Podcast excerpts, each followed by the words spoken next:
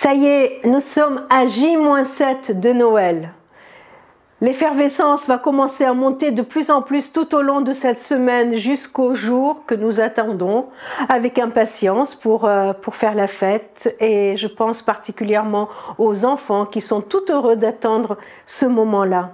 Je vous propose tout au long de cette semaine de voir ensemble tous les messages de l'Ancien Testament qui nous annoncent cette bonne nouvelle et qui nous font des petits échos sur ce que nous allons vivre à Noël. Pour aujourd'hui, lisons quelques versets dans le prophète Jérémie au chapitre 23, les versets 5 et 6. Alors Jérémie, pour le situer, c'est un moment où le peuple est en exil, où il subit pas mal d'injustices, mais avouons-le, lui aussi il en a commis pas mal, surtout envers Dieu, en désobéissant à Dieu, en faisant fi de toutes ses recommandations, de tous ses avertissements. Voilà cette prophétie qui est envoyée comme une promesse pour le peuple une promesse pour nous aussi, en ce temps où nous voyons toutes les injustices qu'il peut y avoir autour de nous. Une promesse pour nous aussi en attente de ce Noël. Jérémie 23, nous lisons Les jours viennent, dit le Seigneur, où je ferai naître parmi les descendants de David un homme qui pratique la justice.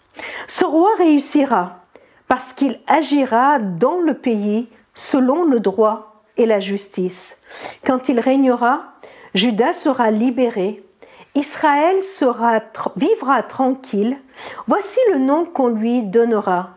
Le Seigneur est notre justice.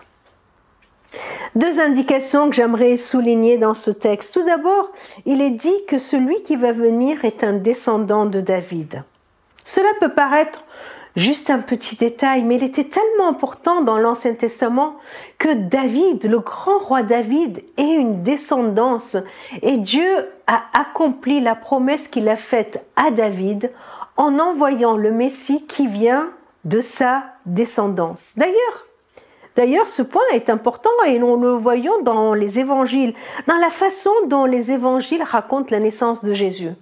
Nous avons deux généalogies, l'une dans Matthieu et l'autre dans Luc.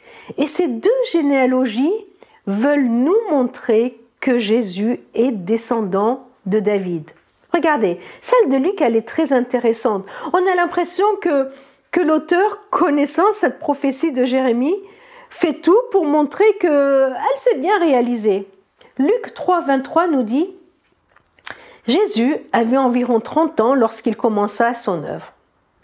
Il était à ce que l'on pensait, fils de Joseph, qui était fils d'Élie, fils de, fils de, fils de, fils de David, fils de Jessé, fils d'Obed, fils de Boaz, et on remonte, on remonte, fils de Seth, fils d'Abraham, fils de Dieu.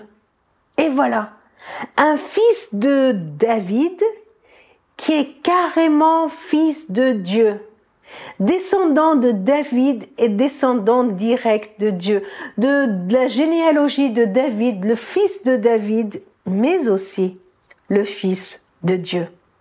Une autre remarque dans ce texte euh, qui est plein de promesses et d'espérances pour nous aujourd'hui, que cet homme qui va venir, Jésus, est celui qui va pratiquer la justice. Comment? Il est clair que c'est par son règne. Judas sera libéré, Israël vivra tranquille. Il est Seigneur.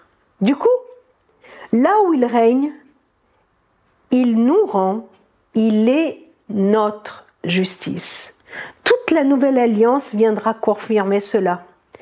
Le Seigneur est notre justice. C'est lui qui est notre justice, qui nous fait justice devant le Père, qui nous revêt de sa justice, mais qui nous apporte aussi la justice sur cette terre. Alors, en ce J-7 de Noël, je ne sais pas si tu as besoin de vivre la justice. Alors ce texte nous donne cette promesse, que là où Jésus règne, là se trouve la justice. Laissons-le régner dans notre vie. Laissons-le régner dans notre cœur. Et nous vivrons également de sa justice. Nous serons au bénéfice de sa justice.